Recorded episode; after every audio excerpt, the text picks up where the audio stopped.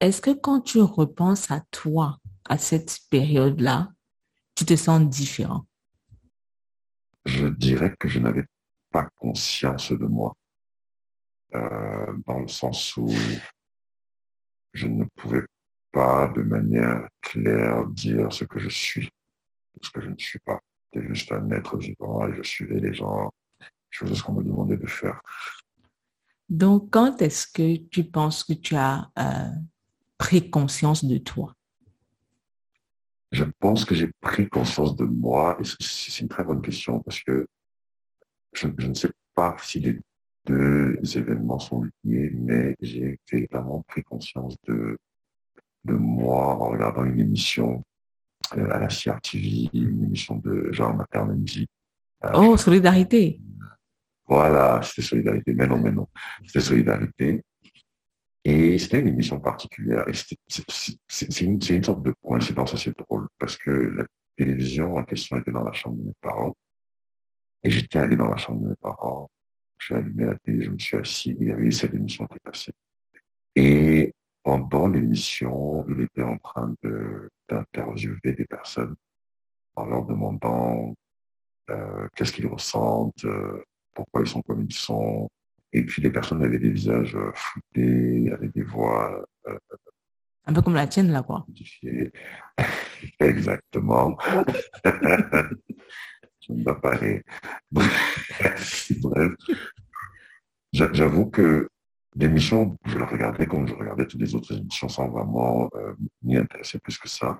Mais ce que les gens disaient me m'interpellait parce que ça me rappelait un petit peu ce que je, ce que je vivais. C'est-à-dire que, pour être un peu plus précis, euh, tu avais des gens qui disaient, voilà, ils sont attirés par des, par des hommes, voilà, ils ont, ils ont commencé à être attirés par des hommes à quel âge, euh, voilà, ce qu'ils font aujourd'hui, ils sont pas différents, bla, bla, bla, bla, bla, bla.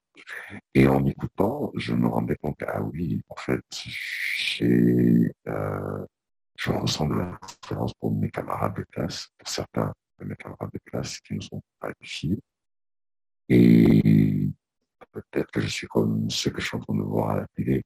Et je crois que ça a joué beaucoup sur l'image que j'ai eue de moi après. Parce que je prenais conscience de quelque chose dont je n'avais pas conscience il y a quelques minutes. Et en même temps, j'avais l'impression que c'était quelque chose de, pas bien. Parce que voilà, les gens qui parlaient, c'est des gens qui étaient foutés, c'est des gens qui se cachaient. Et donc, je crois que j'ai automatiquement acheté l'idée de cacher, de dissimuler, de, voilà, de ce truc pour que personne ne le sache. Et pourquoi est-ce que je dis que c'est à ce moment-là que j'ai pris conscience de moi? Je crois que c'est à ce moment-là que j'ai commencé à me rendre compte qu'il faut que je sois un garçon. Et donc, être un garçon, ça veut dire copier ce que les garçons font. Et voilà. Tout ça, ça m'aurait ou ça m'aidait à cacher ce que je ne voulais pas que les autres sachent. Bon, voilà, ce que je pense être le moment où j'ai pris conscience de moi. Tu avais quel âge à cette époque? Hmm, euh, alors, j'ai souvent dit que j'avais 11 ans, mais je crois que j'étais un peu plus jeune. Ça devait être dans les 8-9 ans. Quelle a été euh, ta réaction après avoir réalisé que tu n'étais pas la seule personne au monde comme ça? Parce que tu l'as entendu quand même à la télé. Donc, c'est vrai que voir les gens flouter, ça devait pas être euh, rassurant parce que c'est en mode s'il se cache, ça veut dire qu'il y a un problème. So, quelle a été ta réaction à toi face à ça? C'est pas à ce moment-là que j'ai, euh, que j'ai, comment je vais dire ça? Que j'ai pensé qu'il y avait d'autres personnes qui étaient comme ça. Parce que ce moment-là, je l'ai supprimé, en fait, totalement. Et pendant, pendant plusieurs années, c'est-à-dire, euh, collège, jusqu'à ma terminale même, je crois. J'étais suis le seul être du monde à être comme ça. Et il faut absolument, j'étais obstiné par l'idée d'être un garçon. Donc, tout euh, ce qui avait comme, euh, j'ai envie de dire, aspect qui m'aurait montré qu'il y a d'autres personnes qui sont pareilles que moi, je ne les considérais pas parce que j'étais focus sur moi et sur le fait que voilà, absolument que tu ne sois plus comme ça. Qu'est-ce que tu entends Pour répondre à la question, c'est vraiment à l'université en fait que ça a changé. Parce que j'ai rencontré quelqu'un qui, qui a tellement banalisé la chose que ça, ça m'a aussi aidé à, je veux dire, commencer à, faire cette banalisation-là. Mais avant ça, non. Qu'est-ce que tu entends par il fallait être un garçon Parce que tu es un garçon à la base. Hmm, oui, alors aujourd'hui, voilà, j'ai pleine conscience de ce que je suis, de ce que je ne suis pas. À l'époque, euh, ce que, ce que j'appelle, ce que j'appelais être un garçon, c'était quelqu'un qui aime fille. Est-ce que tu peux parler un petit peu plus fort, s'il te plaît? Je disais donc à l'époque, ce que j'entendais par être un garçon, c'était être quelqu'un qui aime les filles, être quelqu'un qui joue au foot, quelqu'un d'un peu brutal, quelqu'un d'un peu j'ai failli dire garçon manqué. euh, ouais, un brutal joueur. C'est qu'on attribue euh, socialement aux garçons. Et toi, comment est-ce que tu étais? Est-ce que tu n'étais pas comme ça? Si tu n'étais pas comme ça, comment est-ce que tu étais? J'étais plutôt très doux comme garçon. J'étais très, euh, très réservé. Euh, de dire, observateur, plutôt celui qui préfère jouer avec les filles les garçons, parce que je trouvais que les filles avaient des meilleurs jeux, honnêtement. Je crois que c'est d'ailleurs toujours le cas. Euh, les jeux des filles étaient un peu plus variés, il y avait plus d'animation, il y avait beaucoup plus d'animation.